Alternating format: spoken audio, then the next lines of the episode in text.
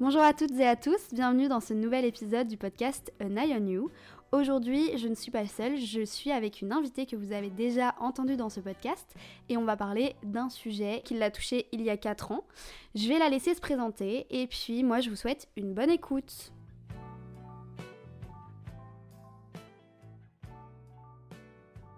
Donc Jade, je vais te laisser te présenter. Bonjour à tous. Euh, du coup, bah, moi c'est Jade, alias Jadorel sur TikTok. Et aujourd'hui, du coup, on va parler d'une opération que j'ai euh, subie en 2019 qui s'appelle l'hyménotomie. Alors, du coup, perso, moi je sais pas du tout ce que c'est l'hyménotomie. Enfin, du coup, à travers euh, ton histoire, enfin, sur tes TikTok, t'en avais un peu parlé.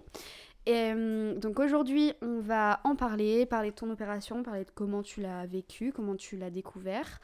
Du coup, ma première question, c'est du coup, comment t'as su que t'avais euh, ce souci-là? Déjà, je vais dire, je vais dire ce que c'est l'immunotomie, peut-être pour que les gens y sachent, et après j'explique euh, peut-être comment je l'ai su et tout. Mais euh, l'immunotomie, en fait, c'est une opération du coup bah, qui touche l'hymen. Je pense qu'on peut comprendre ce que c'est dans le mot.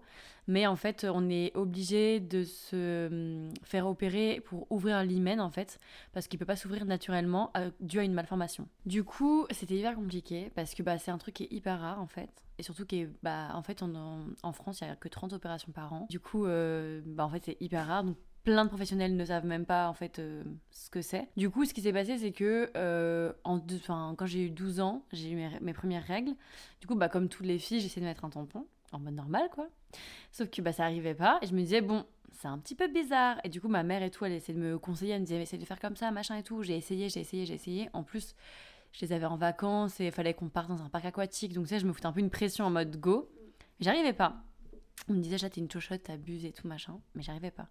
Et je me disais, bon, peut-être que je suis stressée, je suis jeune, peut-être que quand j'aurai des relations intimes avec des, des, personnes, bah là, à ce moment-là, ça viendra tout seul et je pourrai mettre des tampons. Du coup, bah, j'ai pu, j'ai pu essayer de mettre des tampons pendant des années jusqu'à ce que bah, je commence à avoir des relations intimes avec des mecs. Et du coup, en fait, j'étais un peu dans le faux dans le sens où, euh, quand j'étais au lycée, j'avais pécho des gars comme ça, un peu euh, en mode euh, YOLO, non mais bon, bref, j'étais juste comme ça, euh, je profitais, j'étais pas en couple quoi. Et du coup, euh, j'avais envie de faire ma première fois et je m'en foutais avec, qui, enfin, avec qui je le ferais en fait. Et j'avais essayé de le faire avec un mec en soirée. Et ça ne marchait pas. Mais lui aussi, c'était sa première fois normalement. Donc en fait, je pensais que c'était un peu lui le problème en mode euh, il sait pas faire, tu vois. Je me disais, mais il est juste nul en fait. Du coup, euh, on a arrêté et je me suis dit, bon, en fait, il est juste nul. Donc là, encore une fois, là, j'avais 16 ans. Donc encore une fois, je me suis dit, bon, tant pis. Et depuis, j'ai pas eu d'expérience jusqu'à ce que je sois en couple avec mon premier copain. Et à ce moment-là, euh, j'étais totalement sobre et du coup, j'ai vraiment tenté d'avoir une relation. Et lui, il avait déjà eu en plus euh, des relations sexuelles avant avec son, son ex-copine. Donc euh, il savait quoi. Et là, vraiment, c'est là où je me suis rendu compte que, en gros, j'avais un, problème, quoi. Parce qu'on avait commencé à essayer de faire juste des préliminaires. Et bah, en fait, il arrivait même pas à rentrer un doigt. Du coup, euh, on se disait, bon, il y a quand même un problème. Dit, il me disait, mais essaie de te détendre. J'essayais de me détendre. Il essayait de forcer, mais en forçant, ça saignait un tout petit peu.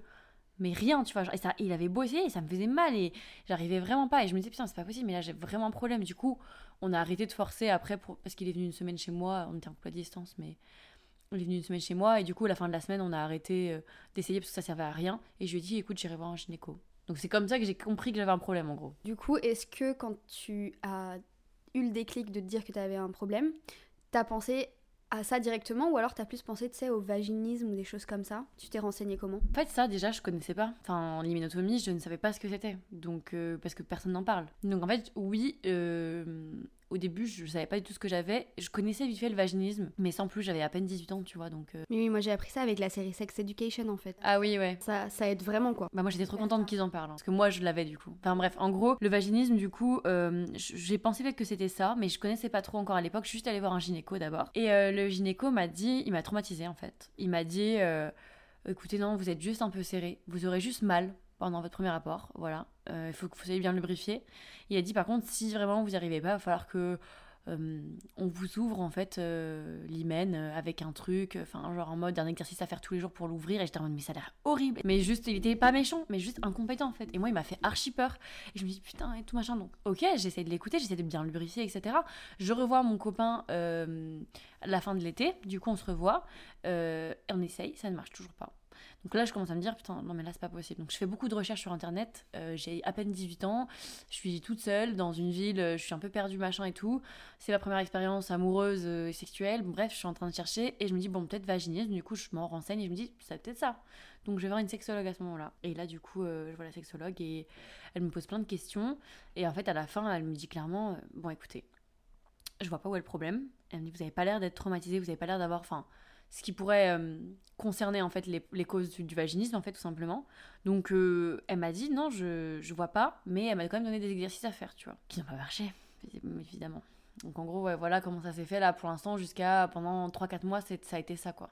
Et je savais pas quoi faire. Je ne savais pas, j'étais perdue, je me suis dit je enfin tu vois, je, je savais pas quoi, je savais pas où aller, j'avais l'impression d'être en j'avais pas possession de mon corps quoi. Tu sais quand euh, T'as l'impression que c'est pas ton corps parce que tu peux pas le contrôler. Moi, je voulais avoir mes relations intimes avec mon, mec et je ne pouvais pas. Et en vrai, j'ai eu beaucoup de chance, c'est que mon copain de l'époque, euh, il a vraiment été là pour moi, quoi. Il m'a jamais mis la pression. Il m'a toujours appelé à chaque fois que j'avais des rendez-vous, des trucs et tout. Euh, voilà, il a toujours été à l'écoute. Il m'a jamais forcé et c'est con à dire que ça devrait être normal, mais en vrai, c'est pas normal. Enfin, il y a plein de mecs qui l'auraient pas fait ou qui auraient abandonné ou qui auraient forcé. quitté leur meuf. Ouais, voilà, il m'aurait quitté ou il m'aurait forcé, il m'aurait fait culpabiliser. Lui, il a jamais fait ça. Et pour le coup, je sais qu'il a vraiment été un soutien pour moi euh, à cette période parce que c'était hyper dur pour moi, vraiment. Du coup, au niveau médical, comment tu l'as découvert justement médicalement et au bout de combien de temps? C'est pas du tout grâce aux professionnels du coup que j'ai trouvé ce que j'avais. J'ai vraiment fait mes recherches toute seule à chaque fois. Et en fait, heureusement, vraiment, je suis hyper heureuse. Euh, en fait, c'était, euh, je sais pas si tu vois qui c'est, Pure Human Soul. Ouais, je vois qui c'est. Elle a fait une vidéo sur le vaginisme. Enfin, moi, j'ai toujours été beaucoup renseignée sur euh, tout ce qui était problèmes sexuels, etc., malformations, tout ça, parce que, bah, du coup, moi, j'étais vraiment concernée. Du coup, j'ai appris plein, plein de choses, des... assez jeune, du coup. Et en fait, bah, du coup, là, j'ai appris sur le vaginisme, je me suis quand même renseignée, je me suis dit, ça se trouve, j'ai encore ça, tu vois. Et là, je vois un commentaire sous sa vidéo d'une meuf qui dit Moi, je pensais que j'avais le vaginisme, mais en fait, euh, j'avais une malformation. J'avais un hymen trop charnu qui pouvait pas euh, s'ouvrir naturellement. Et en fait, euh, il laissait juste passer euh, mes règles. Et du coup, j'ai dû me faire opérer. Et là, je fais Oh, Ça se trouve, j'ai ça, tu vois. Donc, j'ai cliqué sur son profil YouTube et elle avait un compte Insta. Du coup, j'ai été en mode putain, yes. Donc, je lui ai envoyé un message sur Insta. Et elle m'a parlé du truc. Et je me suis dit, ça se trouve, j'ai ça, tu vois. Et donc là, j'ai pris rendez-vous chez mon médecin généraliste en Bretagne. Euh, elle m'a auscultée. Et elle m'a dit, oui, je pense que vous avez une malformation. Je vais vous mettre en lien avec euh, une gynécologue super sur l'île. Parce que moi, j'étais dans le nord à l'époque. Là, à ce moment-là, on était en mars. Et j'avais rendez-vous en avril. Et je savais que j'avais un problème depuis juin l'année d'avant. Donc ça faisait quasiment un an que j'étais dans le flou, tu vois. Donc c'est énorme un an quand même. hein. Sachant que j'étais un an de relation et tout. Enfin bon, c'est quand même, tu vois, c'est vraiment énorme. Et du coup, je vais chez la gynéco. Trop gentille et tout. Euh, elle m'ausculte. Et, euh, et elle me dit direct Oui, bon, bah là, clairement, euh, faut vous opérer quoi. Elle me dit Vous avez votre euh, hymen fait environ 4 mm. Donc je peux juste passer un coton-tige. C'est chaud. Ouais. Et elle m'a dit que d'ailleurs, il y avait des filles qui avaient exactement la même- le même problème, mais qui, elles, c'était pire parce qu'elles étaient totalement fermées. Donc, c'est-à-dire que les règles, elles macéraient dans le ventre. Et euh, en fait, les filles pouvaient mourir.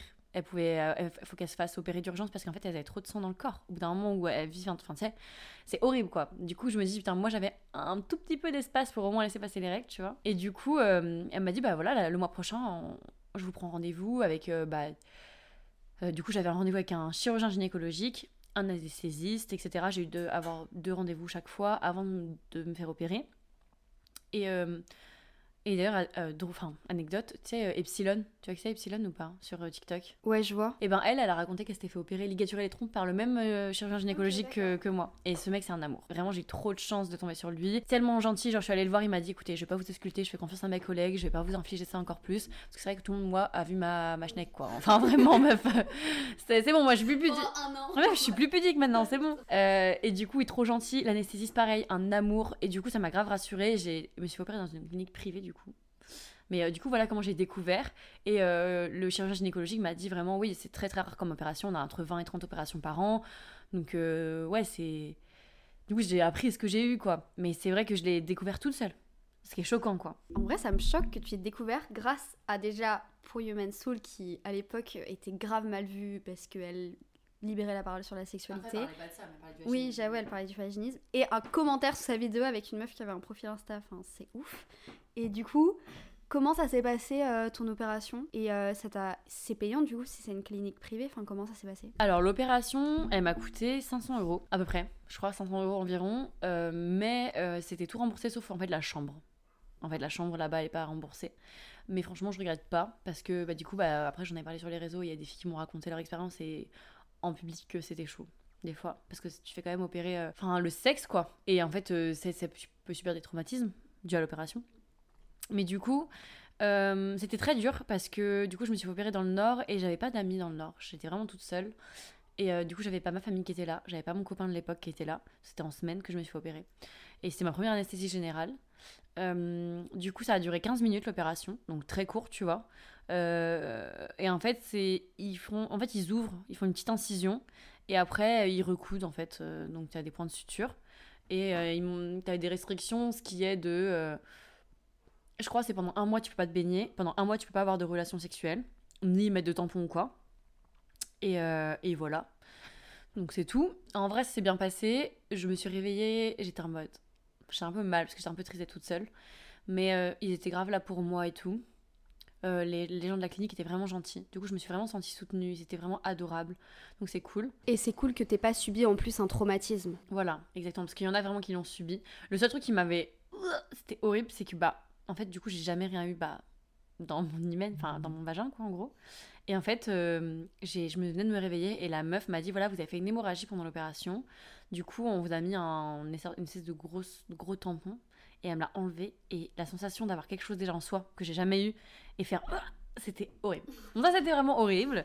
Mais euh, du coup j'ai eu la sensation d'avoir un truc en moi et j'étais en mode ok, j'ai l'impression de redécouvrir mon corps. genre c'est possible. Enfin, tu sais, je sais pas comment expliquer mais du coup ça faisait trop bizarre quoi. Oui, t'avais l'impression que cette partie de toi elle était pas à toi depuis des années en fait. Depuis plus d'un an. Bah ouais, j'étais en mode mais bref, c'est trop bizarre la sensation. Euh, donc voilà comment ça s'est passé. Et du coup, c'est vrai que j'essaie grave de libérer la parole là-dessus pour essayer de parler de cette malformation parce qu'il y en a plein qui l'ont, mais, qui ne, mais comme c'est pas développé, ben du coup, euh, plein de gens ne savent pas euh, ce qu'ils ont, quoi. Et du coup, en fait, ça fait qu'ils sont dans la merde. Mais bon, ceci dit, enfin, même après l'opération, c'était pas tout beau tout rose, quoi. C'était un peu le début des emmerdes aussi.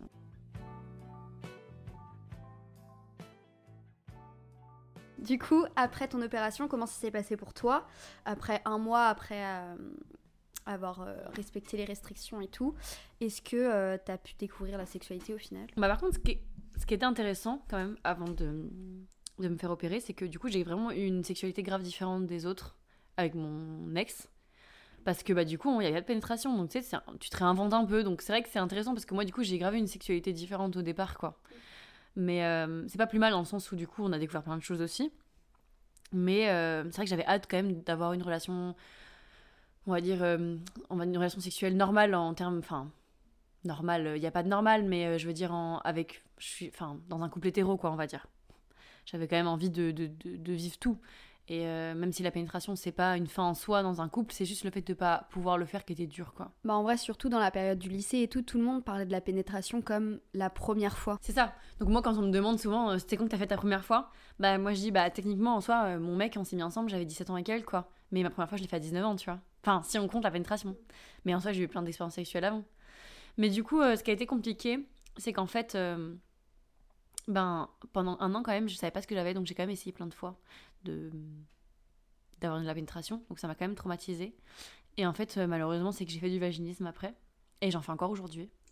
Donc euh, en vrai, il faudrait que j'aille voir une sexologue et tout, hein, mais bref, je ne le fais pas pour l'instant, mais il faut vraiment que je le fasse.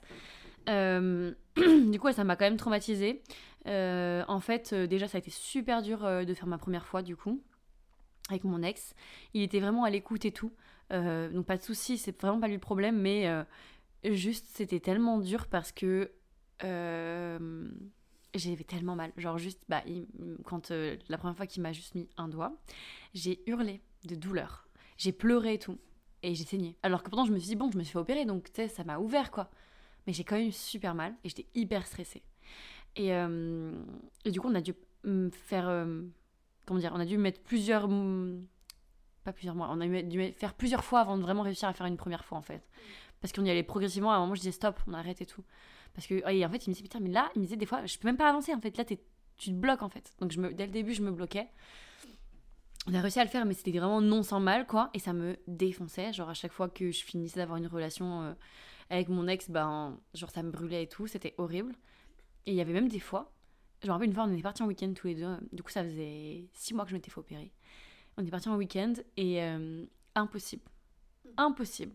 Mais vraiment, c'était bloqué. Et je me suis dit, putain, mais ça se trouve, en fait, je me suis mal fait opérer, tu vois. Donc, je suis retournée voir mon chirurgien gynécologique pour lui demander, pour faire une vérification. Il m'a dit, non, mais tout est bien. Il m'a dit, vraiment, c'est juste que vous faites du vaginisme. Et là, il faut aller voir un autre professionnel, quoi. Et j'étais en mode, donc, encore, en fait. Encore. Genre, j'en peux plus, tu vois. J'en avais trop marre. J'avais juste envie d'avoir une vie sexuelle normale. Donc, c'est compliqué. Euh, donc, encore aujourd'hui, j'en ai. Euh, même si ça va mieux, franchement. Euh, mais tu vois, par exemple, il y a des positions qui me mettent mal à l'aise. Il y a des fois où juste je vais me stresser pour un truc. Genre en mode, je vais avoir peur juste d'avoir mal pour un truc et je vais être grave bloquée directement. Et c'est super dur. Et je sais qu'il faut que j'aille voir une sexologue parce que c'est hyper important. Et même moi, je le conseille en plus aux filles qui viennent me demander et tout parce que depuis que j'ai fait ma vidéo, forcément, j'ai plein de DM. Mais c'est horrible parce que même moi, je le fais pas. Parce que c'est payant et tout, tu vois, c'est dur aussi. Enfin, faut quand même mettre de l'argent dedans, ce qui est dommage. Mais je sais que oui, il y a un problème et c'est lié à ça, tu vois. Et du coup, au final, euh, l'idée d'une malformation dès le départ, qu'aurait pu être vu à la naissance. Hein. Parce qu'à la naissance, tu peux le voir et tu peux le, changer. Ça fait rien à l'enfant. Direct Direct, ouais. J'ai appris ça en fait, je savais pas. Mais euh, du coup, ils ont pas fait leur travail, quoi. Et si ça avait été changé direct, j'aurais pas eu tous ces problèmes-là. Et aujourd'hui, je sais que j'ai pas une sexualité totalement normale. Parce qu'il y a plein de trucs que je peux pas faire. C'est surtout s'ils voient pas la naissance déjà pour toi, sachant que tu avais quand même un petit passage pour les règles et tout. Donc ça veut dire il y a des meufs, elles peuvent mourir parce qu'à la naissance, on, on regarde pas bien en fait. Genre la prise en charge médicale, c'est c'est hyper, enfin c'est horrible. Et, euh, et, du coup, est-ce que ton rapport à la sexualité face à ça, ça a évolué, ça a changé moi, j'ai jamais été gênée. En fait, je trouve que c'est normal d'en parler. Je vois pas pourquoi, en fait, quand on a une malformation au pied, on en parle normalement, mais par contre, t'as une malformation euh, au sexe, attention, là, oh my god, tabou. En fait, non, pas du tout. Moi, j'ai jamais été gênée d'en parler, personnellement, euh, et je trouve ça bien de libérer la parole parce que je ne veux pas que des filles vivent ce que moi j'ai vécu, à attendre pendant mille ans, à créer du coup des traumatismes et avoir justement du vaginisme. C'est pour ça que j'en parle sur mes réseaux sociaux. C'est pour ça que j'en parle facilement aux gens autour de moi. C'est pour ça que là aujourd'hui j'en parle avec toi. Parce que le but c'est que les gens ils apprennent, ils, enfin, ils apprennent ce que c'est. Imagine ils connaissent quelqu'un qui quoi, ils, me ils lui font écouter le podcast ou ils vont leur donner mon compte pour, pour que les, les, filles viennent me parler. Enfin, tu vois, moi j'ai vraiment envie de libérer la parole là-dessus. J'ai pas de honte en fait à dire ça, ni à parler de vaginisme parce que c'est la vie en fait. Aucune sexualité n'est parfaite. On a tous des, des, des traumas euh, ou même euh, des problèmes sur certains trucs, des complexes. Enfin, bref, c'est la vie en fait. Bon, après, il y en a qui vivent très bien, je veux dire, mais voilà, c'est faut normaliser le fait que non, on n'a pas tous une sexualité normale.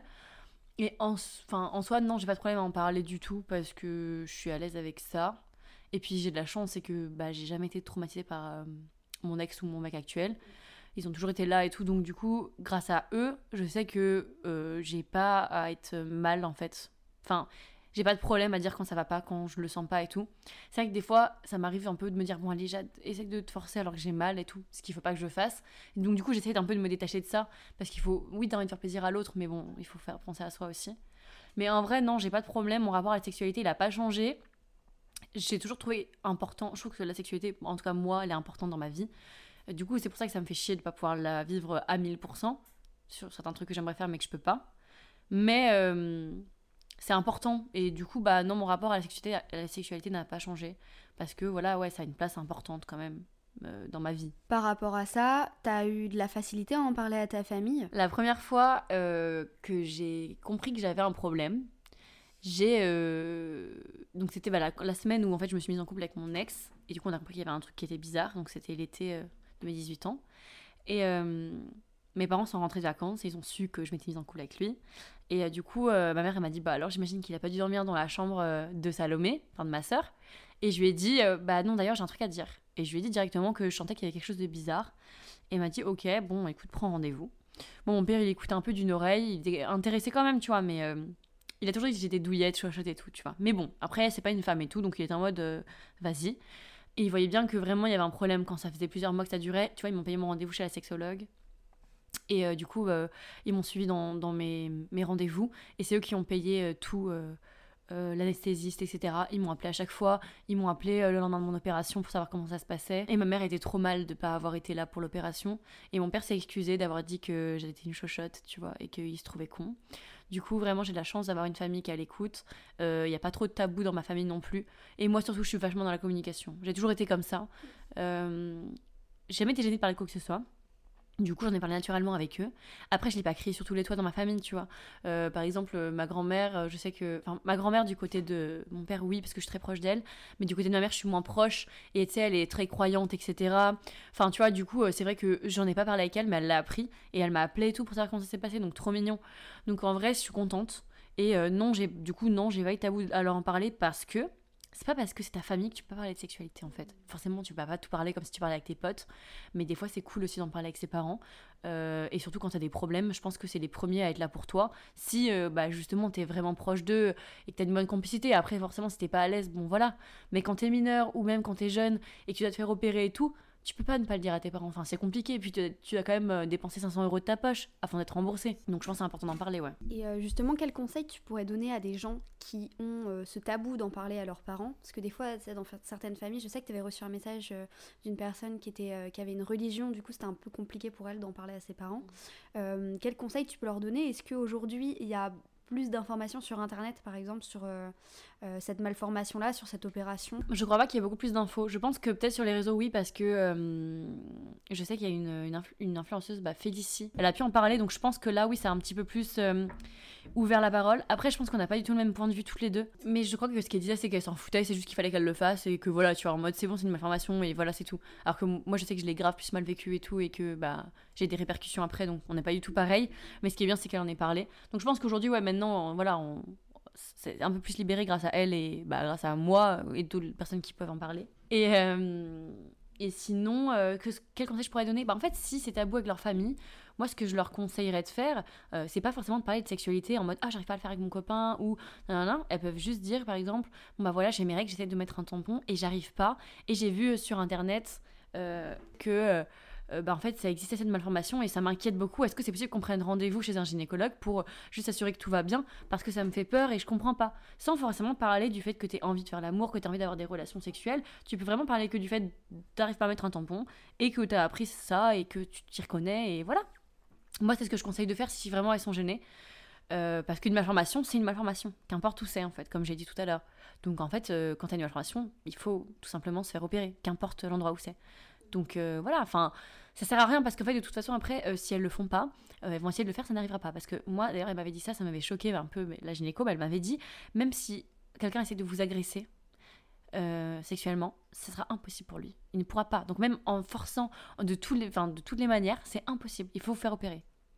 Donc en fait, n'importe, qu'importe en fait, ça sert à rien de forcer. Il faut se repérer en tous les cas, c'est la seule case pour laquelle tu peux avancer et tu peux avoir des relations sexuelles et tu peux avoir des enfants et tu pourras tout ça, tu vois. Moi j'ai fini avec mes questions. Je voulais juste savoir si toi t'avais un truc à rajouter par rapport à ce, à ce sujet. Euh, du coup, un petit truc quand même que je pourrais dire pour la fin, qui pourrait être bien, c'est que si on a euh, du. Enfin, si, pour les filles qui ont du vaginisme ou qui ont euh, la même chose que moi, du coup, en fait, je pense c'est important d'en parler euh, avec les personnes avec qui on a une, euh, des relations sexuelles. Moi, je sais que du coup, quand je me suis séparée de mon ex, je me suis retrouvée du coup bah, célibataire et j'avais envie euh, d'agrandir mes expériences, on va dire. Et du coup, bah, j'ai rencontré des mecs que je connaissais pas. Et j'en ai vu deux avant de me mettre en couple avec, avec mon mec actuel, dont du coup ST. Et en fait, je voulais en parler avant d'avoir quoi que ce soit. Et c'est vrai que je me dis, je me vois mal euh, pouvoir coucher avec un inconnu juste parce que j'ai besoin de le dire en fait. Je pense que ça me déstresse et du coup ça m'empêcherait de justement de faire du vaginisme beaucoup plus profond. Donc je pense que voilà, faut vraiment parler, que ce soit pas tabou. Ça peut être un peu gênant et stressant de le dire à un mec voilà que vous avez daté et clairement que vous êtes là juste pour coucher ensemble. Mais moi je pense que c'est bien d'en parler parce que au moins tu vois si le mec c'est un con ou pas, tu vois, et s'il comprend. Mais je trouve que c'est important, ouais, parce que moi, je sais que j'en ai parlé direct à ST, et du coup, il a grave fait attention les premières fois où on a eu des relations. Et du coup, euh, bah, en fait, ça m'a déstressée. Et au début, franchement, j'étais super à l'aise avec lui dès le début, quoi. Et euh, donc, c'est super. Et puis, ça aussi, ça t'indique, ouais, vraiment, si tu peux lui faire confiance. Et, et voilà, le vaginisme, c'est beaucoup lié à la confiance en l'autre aussi. Donc, euh, je pense que c'est important. En tout cas, merci, Jade, d'être revenue sur ce podcast. Franchement, Slay, allez écouter le premier épisode sur la confiance en soi. Il donne vraiment la confiance en soi. Allez suivre Jade Dorel sur les réseaux sociaux. Elle fait de l'astrologie. Et d'ailleurs, j'aimerais trop qu'on fasse un podcast sur l'astrologie. Ah bah, je suis chaud. Hein. Donc euh, peut-être à la prochaine dans un troisième épisode. Et puis bah moi, je vous dis, je vous souhaite une bonne journée, un bon week-end, une bonne semaine. Je ne sais pas quand vous allez écouter cet épisode. Je vous fais des gros bisous. N'hésitez pas à partager l'épisode, à vous abonner au podcast sur Instagram at an podcast. Et puis je vous dis à jeudi prochain 9h pour un nouvel épisode. Bye Bisous